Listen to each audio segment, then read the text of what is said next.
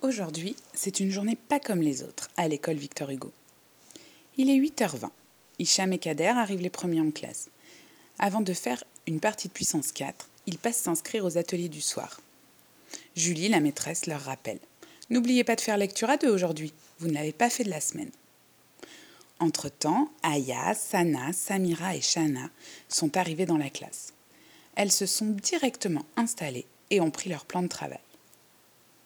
Mariama et Amira discutent avec Leila, Fanta et Roselyne.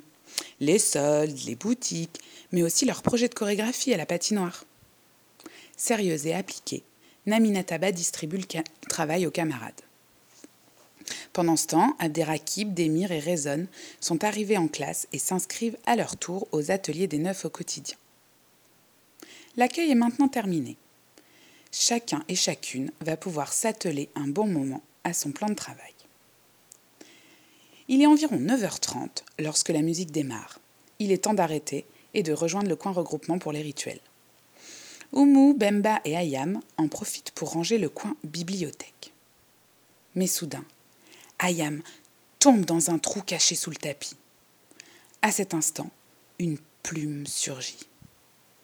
Bemba se penche pour voir et est aspiré à son tour. Une nouvelle plume surgit. Oumu stressé par la situation, court prévenir Younes et Bafodé, les deux philosophes de la classe. Très intéressé par cette curieuse annonce, Bafodé veut voir et plonge dans le trou. Une troisième plume apparaît. Younes et Oumou, témoins de l'action, commencent alors à prévenir discrètement tous les copains et toutes les copines. Sans perdre une minute, Amira et Naminataba prétextent d'avoir à illustrer leur poésie pour aller chercher un livre dans le coin lecture. La quatrième et la cinquième plume apparaissent.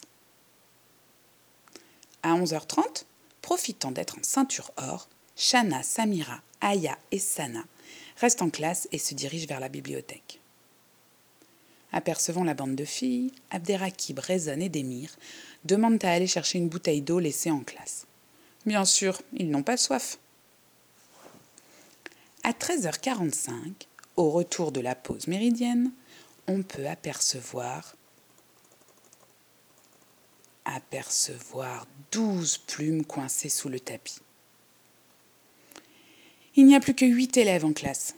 Pour éviter que la maîtresse n'ait trop de soupçons, chacun trouve des prétextes.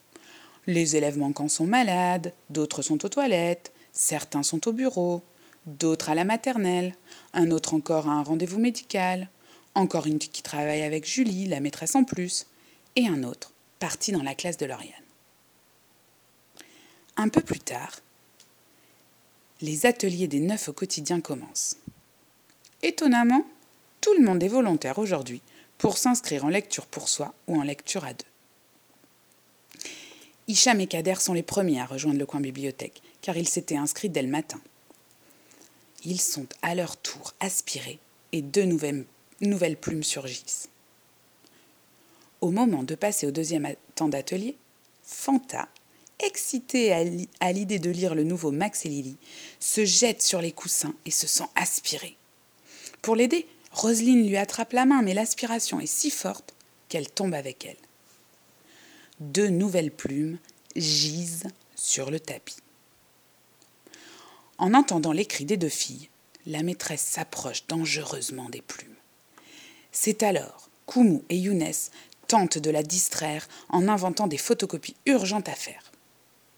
La ruse fonctionne et Julie part au bureau en ne voyant rien.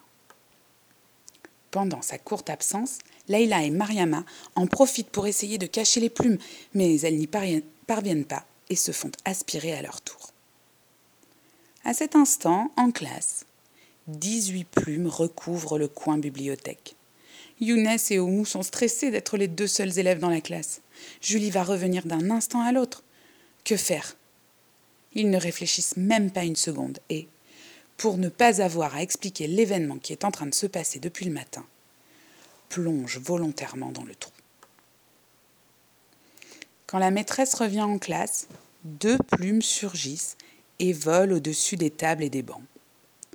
La classe est silencieuse.